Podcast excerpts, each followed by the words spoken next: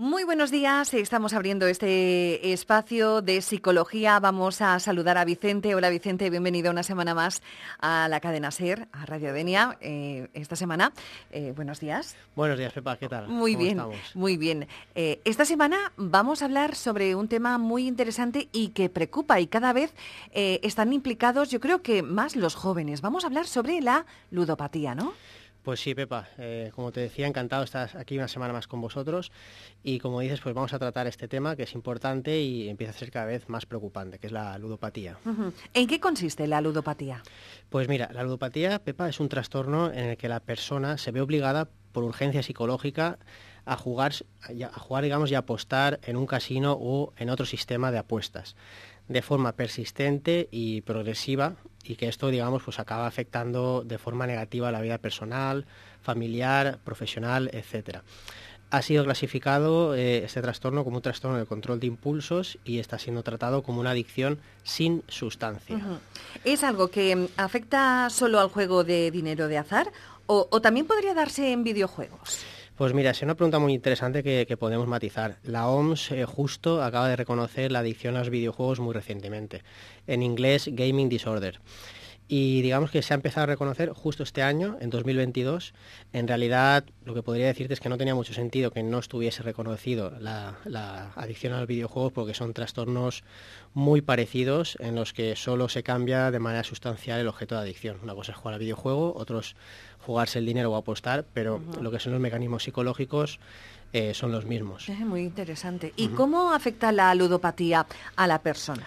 Pues mira, lo primero, eh, Quiero sí que quiero decir que no alarmarse, no todas las personas que juegan o apuestan desarrollan una adicción al juego, del mismo modo que no todas las personas que beben terminan siendo alcohólicas, para entenderlo.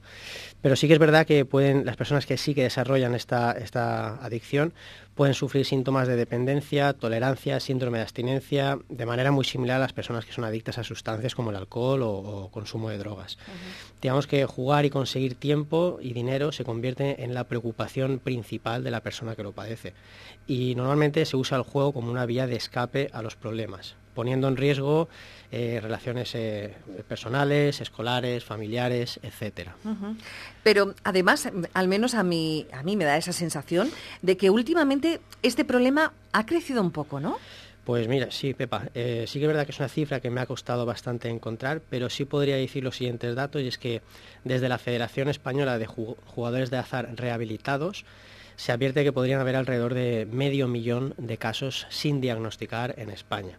Además, eh, según un informe elaborado por el Observatorio Español de Drogas y Adicciones, en la actualidad se recogen alrededor de 680.000 ludópatas o personas adictas, la mayoría hombres, al juego en España. Son cifras de 2020. El entorno es, importante, ¿no? Eh, ¿Qué puede hacer el entorno para ayudar? También están en una situación complicada, ¿no? Ajá, por supuesto. El entorno mm, no cura, pero sí ayuda mucho, puede ayudar mucho. Hacer mucho, mira, voy a dar algunas, algunas pautas, algunos pequeños detalles que pueden seguir. Por ejemplo, lo, primero es dar ejemplo, es decir, no, no, apostar nunca. Preguntar y dialogar con la persona afectada es muy importante, hacerle consciente del problema, favorecer el desarrollo de un pensamiento crítico, reflexivo y digamos en, jóvenes, que es digamos donde más se detecta este tipo de apuestas con el deporte sobre todo, eh, hacerles ver que hay que separar el deporte y las apuestas. ¿Vale? Hay muchas cosas más que se pueden hacer, pero estas serían así tips principales. Y ya por último, Vicente, eh, ¿qué consejo eh, darías a todas estas personas que puedan estar pasando eh, por este problema, ¿no? Están teniendo este problema con el juego. Ajá, pues rápidamente dos cositas. Primero, que busquen ayuda profesional, es un factor diferencial para la recuperación es muy importante. Y segundo, que no olviden jamás que los juegos de azar no son en realidad tales. Son juegos matemáticos y por lo tanto está todo absolutamente controlado. El factor azar en estos casos no existe y la banca siempre gana, no olvidarlo. Muy, muy interesante esta, eh, eh, esta última frase, ¿no? La banca siempre gana y que eh, son juegos matemáticos. Eso está muy bien dicho. Bueno, pues muchas gracias, Vicente, por acompañarnos una semana más para hablar sobre este aspecto, esta enfermedad, la ludopatía. ¿Y dónde te podemos encontrar? Pues mira, me puedes encontrar en la web vicentesegui.es y en redes sociales en arroba visepsicología. ¿Nos vemos dentro de 15 días? Nos vemos en 15 días, Pepa. Perfecto, hasta luego. Hasta luego.